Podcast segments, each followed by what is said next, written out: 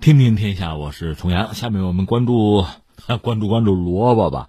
最近这算是什么呢？这首先是一出闹剧吧。湖北武汉的一个菜农叫陈柏林吧，他和人合伙吧种二百亩的萝卜。老爷子六十了，一个菜农啊。他是今年九月初出资是二十一万，和合伙人一块儿呢就承包了二百亩地种萝卜。十一月十四号呢，进行第一次萝卜的采收，但是行情啊，这萝卜的行情不好。他说：“要不等一等，等这个萝卜行情好了再卖吧。”地里边有些萝卜呢，说不抗旱，时间长了呢容易坏，所以呢，这位菜农就私下跟这个附近的村民啊、熟人就说：“这有部分萝卜免费送嘛，你就想吃你就拿点算了，就这个。”但是呢，没想到。这最后演化成在网上就传承了，说他们家二百亩地的萝卜完全免费，大家去拿吧。从十二月一号开始，每天呢大量的人闻风而来啊，就挖萝卜呀。有几十里地之外的，什么鄂州市啊、团丰县的都跑过来了，还有百里之外的英山县也有来的，拦不住，拦了也不听，说是附近路上全是车呀，有私家车，有摩托车呀，三轮啊，堵个三四里。最终呢，二百亩地的萝卜价值能有四十万吧，被三千人吧，差不多是哄抢一空。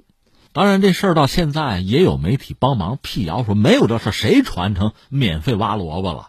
有人有这挖萝卜的，看到这个消息辟谣消息之后，也觉得内疚，还跑过来有送钱的。但这位菜农说，有第一个来送送一百块钱道歉来了，钱也没收，大概多多少少可能有些人通过各种方式给他送点钱过来，有个几百块钱这个样子吧。那损失显然是巨大。这个事情放在这儿，你说说点什么呀？我觉得两条，一个是什么呀？说到底还是人的这个这个心理啊，这个占小便宜的心态呀，令人啧舌呀，这成了网络狂欢了。还有在这直播的，有呼朋唤友的，摆 pose 的，可是逮着个不要钱的，人家管你三顿饭好不好啊？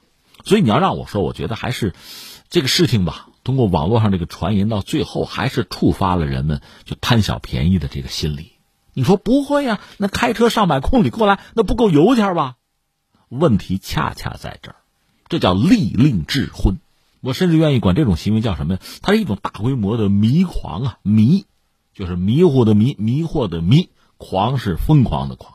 就到这一步，他就不算账了。其实我们身边这样的故事没有？你比如说，咱就说吃自助餐吧。自助餐我也吃啊，有的时候这把年纪觉得哎呀吃不下去了，还有很多朋友什么的呀吃不回来啊，多明白都吃回来了，那企业就倒闭了，那饭馆还怎么开呀？他肯定会算计不让你吃回来嘛。但是如果有的人豁出去，不顾自己的胃，不顾自己的健康，非吃不可，那难受的是你自己嘛。这里面确实有一个投入啊，有一个成本，有产出，有这个问题你得算。另外，你再比如说，呃，非法集资吧，这方面的这个。新闻偶尔我们也能看到，非法集资怎么坑人呢？他会派给你很高的利息，你会觉得很划算，占了很大的便宜。但是你想过没有，你那本儿没了，所以最后你哭天抢地，你光占了个小便宜，这利息高吗？吃了大亏吗？同样道理，你说有个地方免费派送萝卜，你想萝卜多少钱一斤呢？现在它不值钱呀，你开车上百公里都杀过去了。他确实不够油钱，赚不回来啊！但是你觉得占便宜了，你心里爽啊？这叫什么？我说这叫小人也不合适。但说到底，这就是像鲁迅那个一件小事一样，炸出了你皮袍下的小字儿啊！前一阵我们节目也关注了那个在网上卖水果的，当然卖水果那个水果店自身的问题我们不论啊。但是你说有一个博主一忽悠上万人去薅羊毛去了，这就道德吗？我觉得道理是一样的。所以我就说，这种占小便宜的心态吧，还真的是要不得。他在很多领域是有反应的啊，但最终恐怕他会害人害己。这是一个我想说的。还有一个是什么呢？就这个事儿，你不觉得让人恐惧吗？就在网络上一句谣言，就可以带来非常大的后果。他给当事人、受害者吧带来非常大的损失。那么有些谣言呢，确实比较大，那可能需要国家、政府这个层面去辟谣，而且呢，法律法规在那摆着。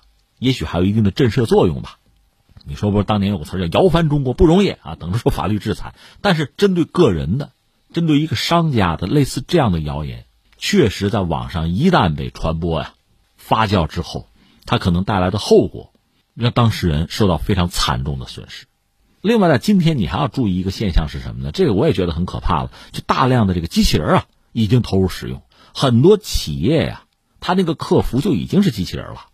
当然，有人说现在机器人并不成熟，什么答非所问等等，但是它已经在使用了，利用大数据，利用人工智能，在网络上引领民意或者挑拨矛盾，变得是前所未有的容易。那么，如果呢没有相应的规范，它又不付出什么成本的话，这带来的后果会非常严重。所以你看，这是这个事儿让我感到这个恐惧，让我感到焦虑之处。